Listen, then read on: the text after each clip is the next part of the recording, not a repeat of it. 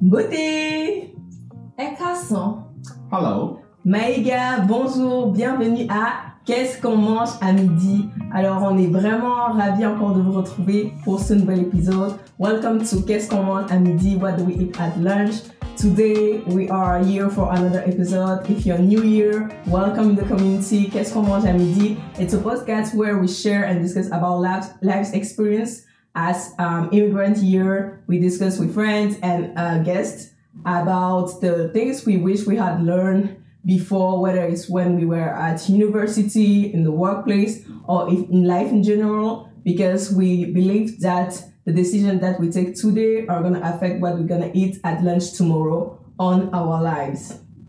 Welcome again for this new episode. Today we have two amazing guests and I'm really excited to have them today. So quickly, um, I'm gonna let them introduce themselves. Welcome Damilola, welcome Ebenezer. Thank you. Yeah, it's really a Good pleasure to have you here. So, continuing from the team of On Love, we want to share um, the inspiring journey of a couple, um, a couple that has immigrated here in New Brunswick, and knowing them a little bit, they have really an amazing story, and I can't wait for you guys to share it. So, just take the time to like, to subscribe if you haven't done it yet, and we are about to start. So, we're gonna start first and foremost with just you know who is Damilola, who is Ebenezer, where you want to start, want to go ahead. So up to you guys. Uh, well, yes, I'm Damilola Ajibade, the beautiful wife of Ebenezer. At least he tells me so.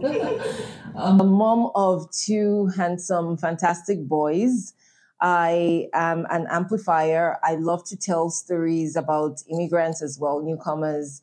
Um, yeah, and I I work as a business navigator currently. Okay. Hi, uh, my name is Ebenezer, and um, I'm excited to be here. Uh, first of all, I would say that um, I'm an impactor. That's what I would call myself. I'm the founder of PhD Consulting. I'm an endorsed education provider with the International Institute of Business Analysis. I'd also call myself a techpreneur, and I also like to help immigrants succeed in their career journeys. And beyond that as well, I'm also a counselor, not only in career, but also in relationships. So I'm excited to be here alongside my wife, and um, let's get it rolling. Okay, thank. Oh, we're starting very well. So see, we have very good guests for you today, and uh, we're gonna just jump right from the start. So. When have you guys immigrated to in New Brunswick, and what was the the story? What's kind of the story behind? What's the journey of the Ajibade family to New Brunswick? Interesting. Okay, who should go go? first? Okay, I'll go first. So we arrived here in um, New Brunswick in May of 2018. We've moved around a lot, Yeah. or um, yeah, we have moved around a lot. We started our journey in New Brunswick from Fredericton. We've lived in Saint John, Yeah. and then we decided to settle down in Moncton, where we've been for a couple of years now. Um, I guess the story of us coming had to do with him. I first wanted to uh, immigrate. I, I used to talk about it and I actually took some steps, but nothing really happened until he decided that, listen, I think it's time that we made this move. And the rest today, they say, is history. Okay, just to add to what my wife already said, um, it's been an interesting journey talking about moving to New Brunswick in Canada. Um, well, the backstory, to be honest, is I'm that kind of professional or individual who wants more. So, you know, when I looked at the landscape of, you know, um, my my um, trajectory in terms of career in Nigeria, and I'd said to myself, I think I want more, you know, probably want to work with the big tech companies. And I also said to myself, well, there's this, um, you know, the whole holding a green passport, you know, having to go get visas and things like that. And I said to myself, "Mm, there has to be more, you know, because um, this happened to one of my mentors back home. Um, very profound, gentleman, you know, a solid impactor and you know speaks at big events and all of that. You know, when he invites you to his speaking events, you he will probably charge you about five million um, naira. You know, back then, and I realized that in the story he mentioned the fact that he was at the airport traveling, and then he brought out a green passport, and um, it was a bit of a oh, move into that room. Mm-hmm. People with this type of green passports, you know. So I used to wonder about those type of things, you know. Mm-hmm. Over and beyond doing more, that was the backstory for me. And um, yeah, my wife wanted to try it, but I was like, I don't want to leave my comfort zone here. I'm already Mm-hmm. doing well with my career. But um, I was in a forum one day, and um, that was the day it clicked. And I was like, you know what? I'm not going to stop at this until I get to Canada. So that's how the story and the journey actually began. So here we are today. Okay, that's beautiful. So that's like the immigration career journey. And now, so since we're here to talk a bit about your also like the family and love story, um, so want to ask you guys since like how long have you been married before coming to um, New Brunswick in Canada? Uh, we had been married for about seven to eight years. Okay. I'd, I would say eight years. Yeah. Okay. Interesting. So you moved here. You already have kids. How many kids? Two. Okay, two. So you moved kind of as a family. So that Yeah. must have been like a whole shift. You know, it's not the same culture. Absolutely. There's winter, Absolutely. everything. So Yeah. what are some of the challenges that um you've experienced before moving and when when you arrived here in New Brunswick? Yeah, sure. So um, I'll start by saying that we lived in the most populous city in Nigeria, the city of Lagos, um, where you have close to about 10 million people living.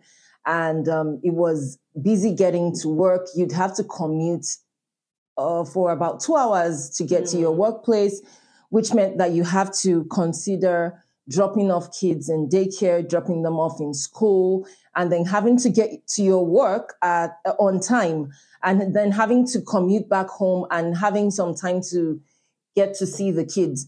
Most of the time, for him, he he used to work late hours and he hated driving in in traffic.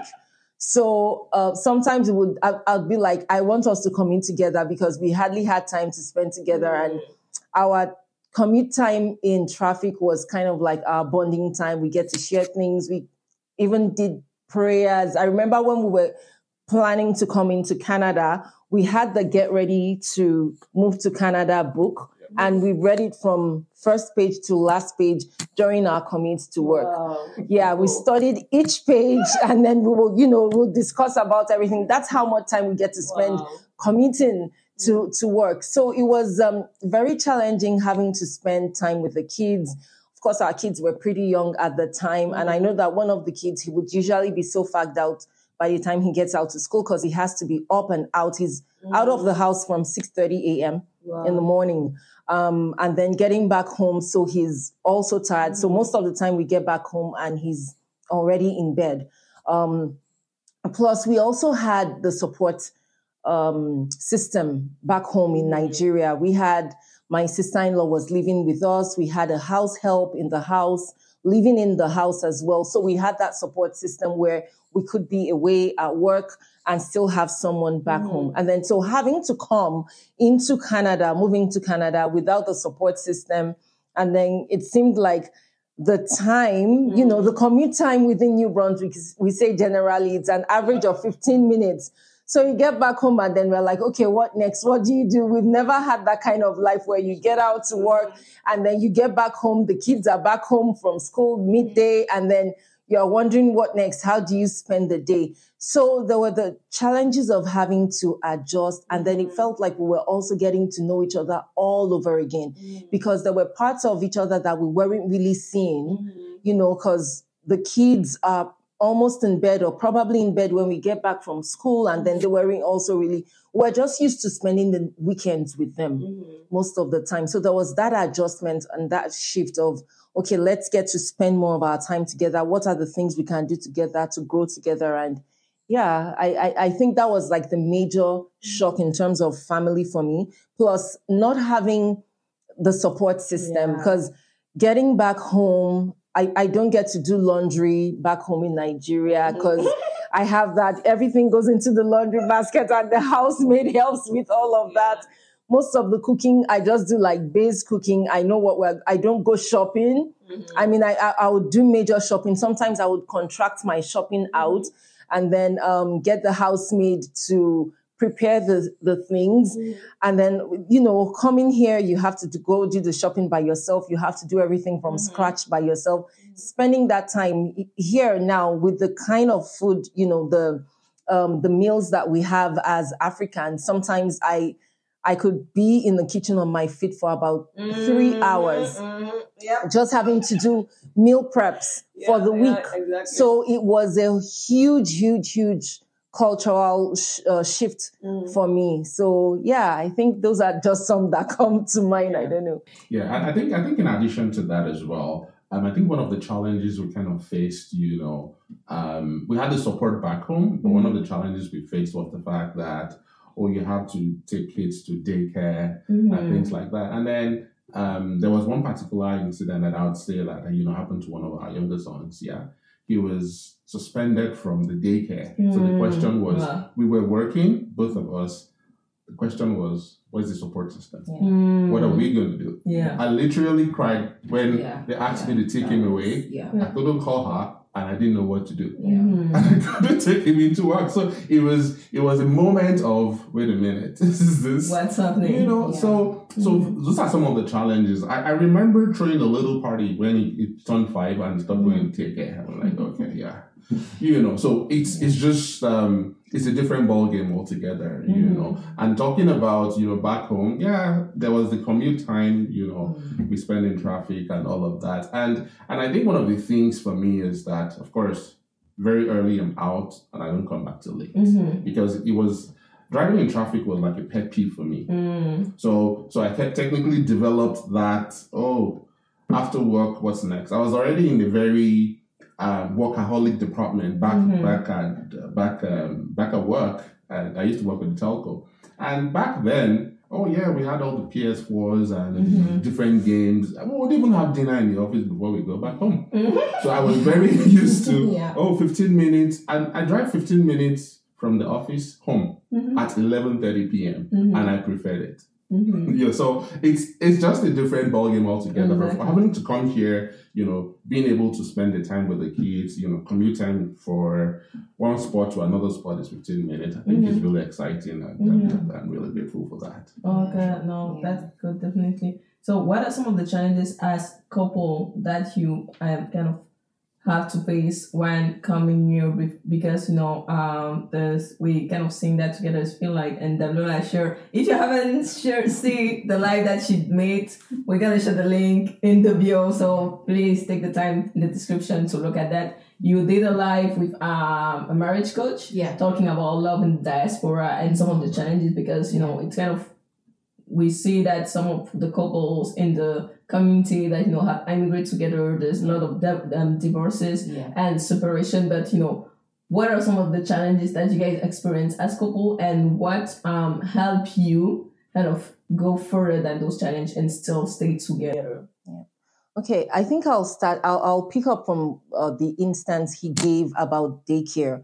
Um, that was something that shook me to my bones. Like my mm. emotions had never been tried since I uh, arrived here in Canada that much. Mm. Um, so it was, our, our son was just three years old at the mm. time, and he was being suspended from daycare two different occasions for things that we term as being a child. Mm-hmm. Like, for example, saying that a child jumped on the back of his teacher.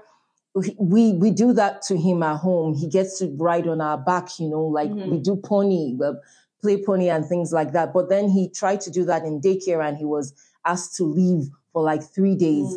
And at the time I had just started to work. That was, it was, um, extremely challenging. It was so emotional for me. I didn't know how to. I actually cried and I, I had to leave my first job because I needed to be home to be there with my child. Mm-hmm. Um, that is one of the areas that I find that that couples struggle with here. Mm. Should one person work and should the other person stay back at home? Can they mm-hmm. manage with the finances? Can they support the mm. family? Here in Canada, everything speaks bills. I tell people Right. back home in Nigeria, everything speaks bills. You are earning, they may say, oh, well, you earn a lot. Well, spend a lot. yes, you do spend a lot. Everything goes back into your bills. So when it when you talk about finances, it's one major issue mm-hmm. that you know that couples find very challenging and are able to manage. And he, he told me, he said, you know what, I'm going to cover that gap. Mm. And he said, go stay back until we find something that can accommodate. We, we, we need to pull our son out of this daycare. Mm. They are not helping him to integrate into the system. Mm. They don't really understand him and we don't want him to grow up developing mm, that um, you know low self-esteem mm-hmm. about the fact that he's not wanted in a particular mm-hmm. place mm-hmm. and so we had to communicate together as a couple and mm. decide how we wanted to work and how we wanted to do it at the time he was he, he was working late hours he was working long hours he was working like past midnight wow. and then there was also the aspect of us sharing one vehicle mm-hmm. and deciding oh how would you um, how would we split the vehicle? I, he needs to use the vehicle from like afternoon till middle of the night. Do I get to mm-hmm. come and pick him? You know, so there are some of these challenges that we see where it seems like, oh, um, one person needs to step down for the other person to continue their career. Mm-hmm. And that is one major area, apart from the finances, where I find that couples struggle with mm people who hadn't been working from home, maybe in Nigeria, decide that, well, I'm now in Canada. I want to start a career. I want mm. to do mm. something. And maybe a spouse is like, well, I want, I, will cover up that mm. gap. I want you to be there, train the children. But people are like, you know what? I, I, I want to, I, I want to. My husband always says it's women empowerment. Now in Canada, people have come to discover that they are so empowered. Oh, so and much. so they just feel like, you know what? I'm going to exhaust the whole stretch of that opportunity to be empowered. And, and many times I want to think that they probably don't consider you know, the family, yeah. they don't consider the children. And something that came up during the live talk that we had yesterday with the marriage coach mm-hmm. was also speaking on, on the women empowerment thing. Um, it appears that, which is good, mm-hmm. that in Canada there is um, a lot of um, uh, what would I enablement for mm-hmm. women to be comfortable as much as possible. Mm-hmm. And so, in a case where uh, ma- a marriage is experiencing um, struggle, where there's abuse, for example, wherever they notice that they tend to ask the man to leave the house. Mm-hmm. And so it now happens that women coming from other cultures, coming from outside of Canada, now come in and realize that, oh, I'm, I have that much power. power. Exactly. well, well, if he does, if, if the police, if I report this and the police get to hear that the man has done this particular thing, mm-hmm. I can they, I can call them and they can ask him to leave the house. Mm-hmm. You know, and there are certain things. We'll we'll take the child benefit for example. I remember when we were applying and my husband he did all the paperwork. I have to give him that kudos. That, that's a lot of work. Yeah. Shout out to you, Vanessa. He did all the paper. It was a lot of paperwork when we were immigrating into Canada mm, because yeah. the applications then were still paper based mm. applications. Mm. And he, it was a lot of paperwork, wow. a lot. And he did all of that. And then we arrived at, at that time when we arrived, I'd already gotten very lazy about doing any paperwork. So so when it was time for us to apply for child benefit, I just told him, hey, they said we have to apply for this thing. and he did it gracefully. Um, however, when it was time for us to, you know, um, fill out certain areas and who was going to be benefiting and the account number where they were going to be paying to, it all referred to the woman. And he was like, they said you are the one who is going to earn this and who is going to benefit. I actually called I actually called in. You asked to call, and then I called in, and they were like, "Oh, where's your language? She's fine. She's at work or something." And I'm like, "No, if we don't speak to her, we can't go ahead." Ah. So I was like, "What's that?" So I'm not counting here. that was that was like a bit of a shock for me. Wow. Like, well, you know what? Speak to them. I don't even want to know about it okay. Yeah. So you know, those are areas where, for us, coming from a country where um, where support like this was not available. It mm was like a shock. And back home in Africa, m- many African countries, the men are known to be the provider for the family. mm So in this case, a woman is the one receiving the child benefit. And mm if she's working, she's getting that as well with, in addition to mm-hmm. the benefits. And so these are areas where couples that don't have an understanding begin mm. to struggle it out. You know, right. they begin to have that challenge as to, do we split the child benefits? Exactly. Do we get the child benefits? You know, like how how do we um, Manage that. manage that? Yeah, you are getting more, and I'm also getting this. No, now it becomes you know, Mm. and then uh, talking about the fact that I, I, I we were um, hearing some questions from um, the live and from one other show that we had tuned into on um, marriage, and someone was asking that in Canada, is it okay for men to still contribute to women's allowances for their hair, for their nails, their makeup, going to the spa, you know, and things like that. And it just lets you know that that mind shift has not yet happened. Like in Canada, you have to find a way to work it out such that the family is settled and comfortable mm-hmm. enough. You know, one has to come to Absolutely. that agreement. Mm-hmm. And I think that's where a lot of couples might be having mm-hmm. some challenges where they haven't decided that how are we going to work this out? Right. Is it okay if you do this? How open do we want to be with our finances? What what chores in the house? That's something else. What chores in the house in Nigeria? Or many African countries, I don't want to speak about other African countries, my background or our background. As I mentioned, because we had a live in house help, I didn't do as many house chores. And um, he didn't even get to know about how house chores were done. He, it wasn't even a, an issue of did he get involved in helping out with the house chores. He didn't even know.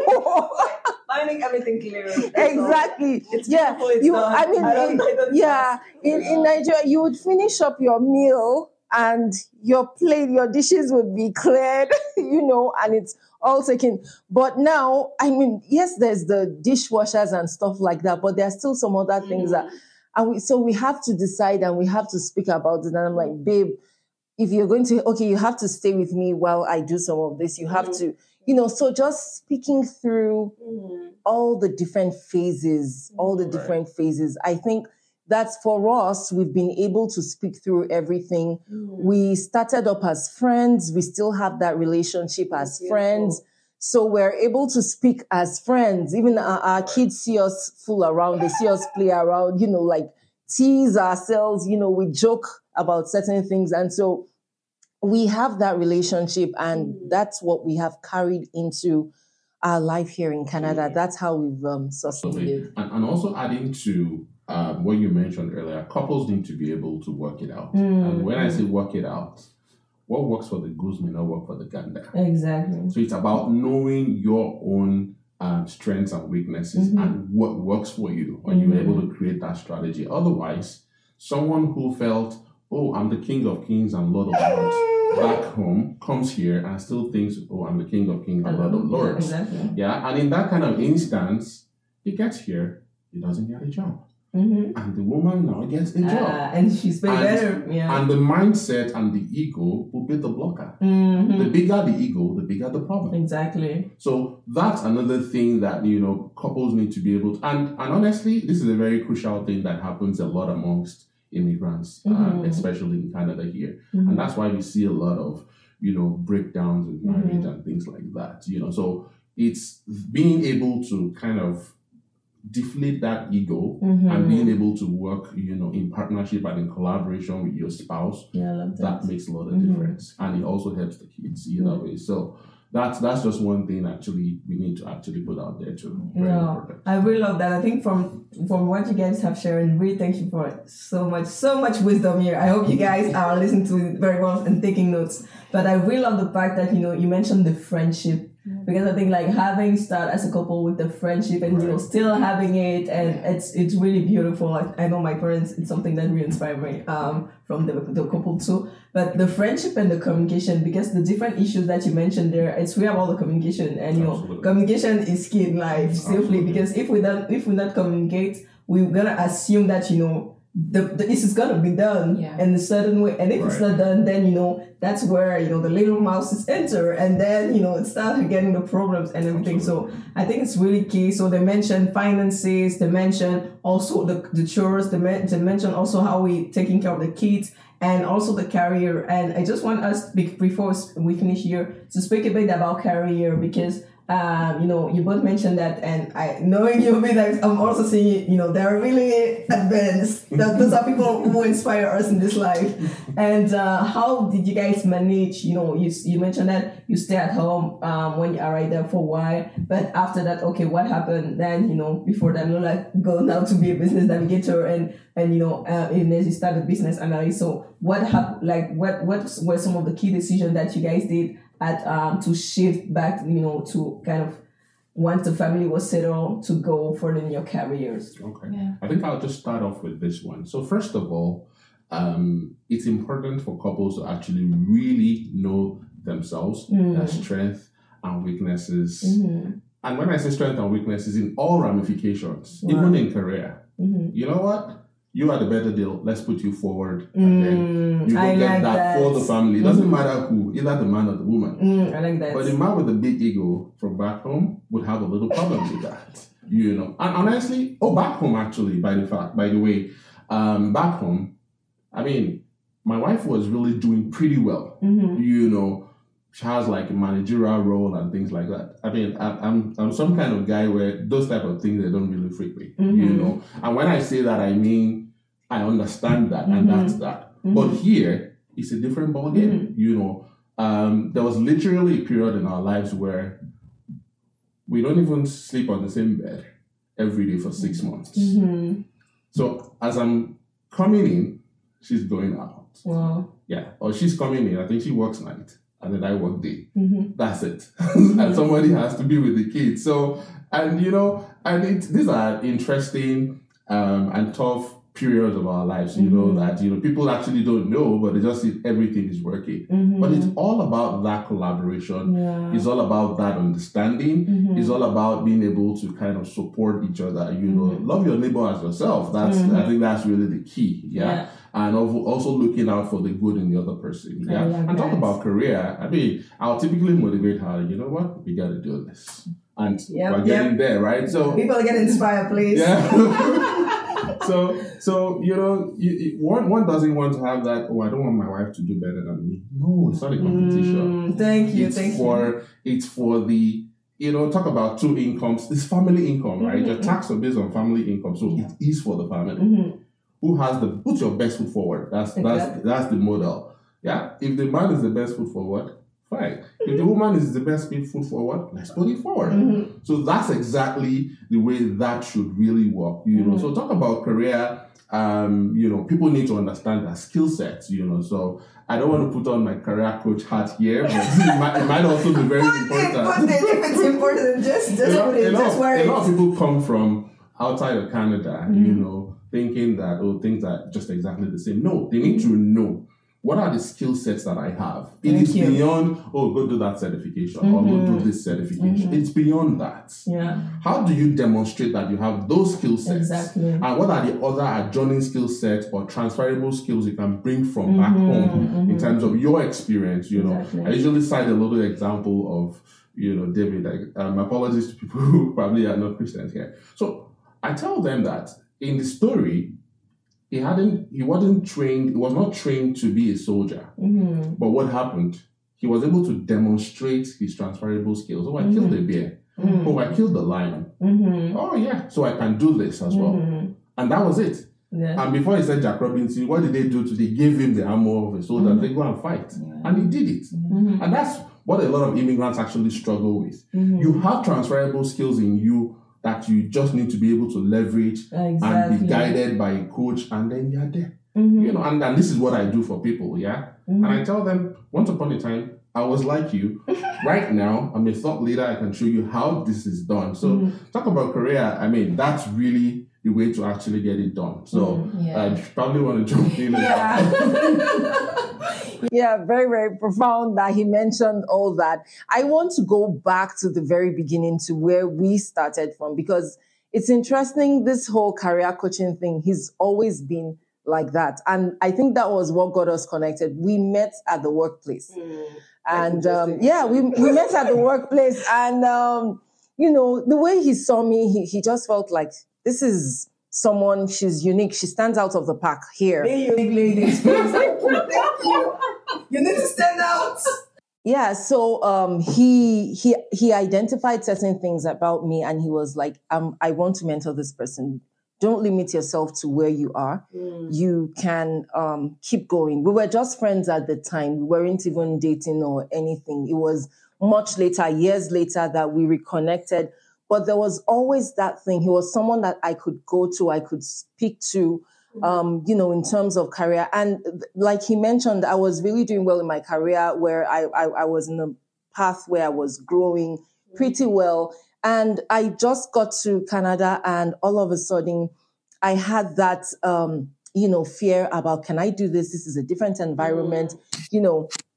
And I was able to speak to him and he was able to guide me. Like he mentioned, and that's something that might be um, affecting, you know, couples a lot is the fact that people struggle with, uh, uh, you know, like the insecurity Mm. of is this person going to do better than me? Does this Yeah. person have the potential to do better than me? He never saw that. He always kept pushing me. In fact, sometimes he'll tell me, I don't like how what pace you're on right now. I think you should be doing better than Oh, this. wow. You should be doing more than this. Yeah, that's why. And so he always he's he's been a coach, not just to so many people. He's he's he's also He's been a coach. coach. Yeah. he, he, he's he's been a coach to me as well, and he keeps guiding. He understands, like he mentioned a lot about skill sets and um, knowing the skill sets, recognizing those skill sets, and helping to guide that direction. So, a lot of what um, I do, I have I I, I have a, a cheerleader. I have mm-hmm. somebody who is, you know, cheering me on and saying that actually by now you should move from this level and you should be doing this. You should be, you know, in, you are in a global space now. You should Exactly. be trying to attract this and, and all of that. And, and I think that is one thing, being able to trust. He mm. also mentioned understanding, knowing who your partner is, Wow. knowing who your partner is, understanding them, understanding what their skill sets are, mm. and then encouraging one another.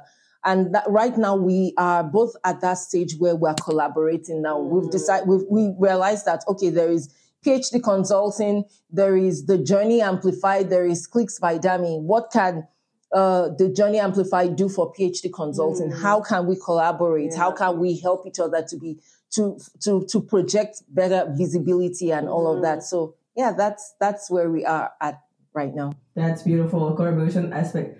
There is there are so much nuggets shared here, people. I don't know, like just take the time to really take take listen, listen to it. So just to end here, um, so two things. First, I would like you guys to share advice um for couples um that are either looking to immigrate or are here uh, right now and are facing some challenges. So what can you speak to them? And after that, I would like you to actually like give a bit of advice for yourself. Like, what will you um have said if you like, you know, if you have them like Ebenezer that arrived here, you know, freshly in Canada? What would you have like um like to sh- say to them at that time? So those are the two pieces to end.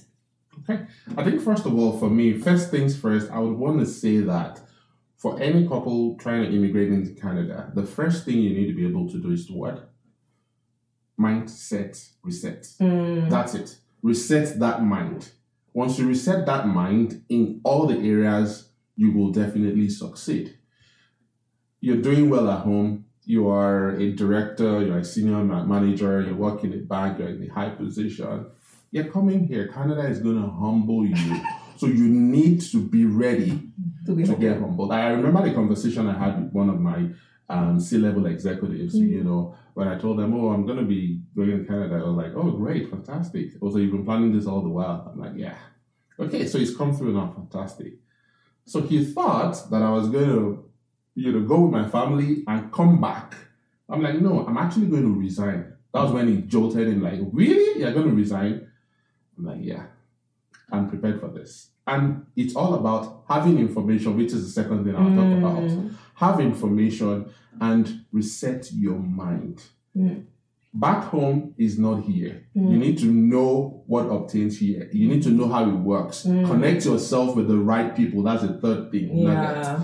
Connect yourself with the right people. There are some people who pick you up from the airport and will tell you that, oh, I work at Walmart, or when I first came, I used to work at Walmart. Mm-hmm. You know, you need to first of all do a blue collar job before you can ever rise. That's how it works here. That's a big lie.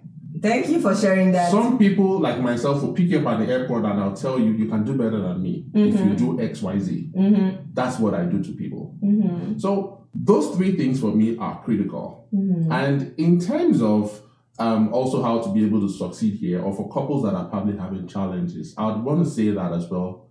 Reset that mind. Mm-hmm.